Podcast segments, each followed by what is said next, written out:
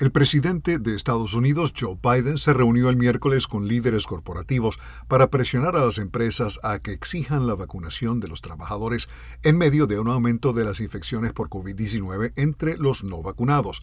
Entre los participantes de la reunión estuvieron los directores ejecutivos de Walt Disney Company, de la corporación Microsoft y de Walgreens Boots Alliance. Después de meses de tratar de persuadir a los estadounidenses para que se vacunen, la Casa Blanca está ahora presionando a gobiernos estatales y locales, empresas y escuelas para que exijan las vacunas.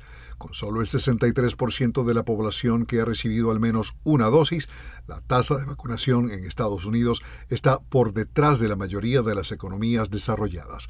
Según encuestas de opinión, la mayoría de los estadounidenses apoyan alguna forma de mandato de vacunas.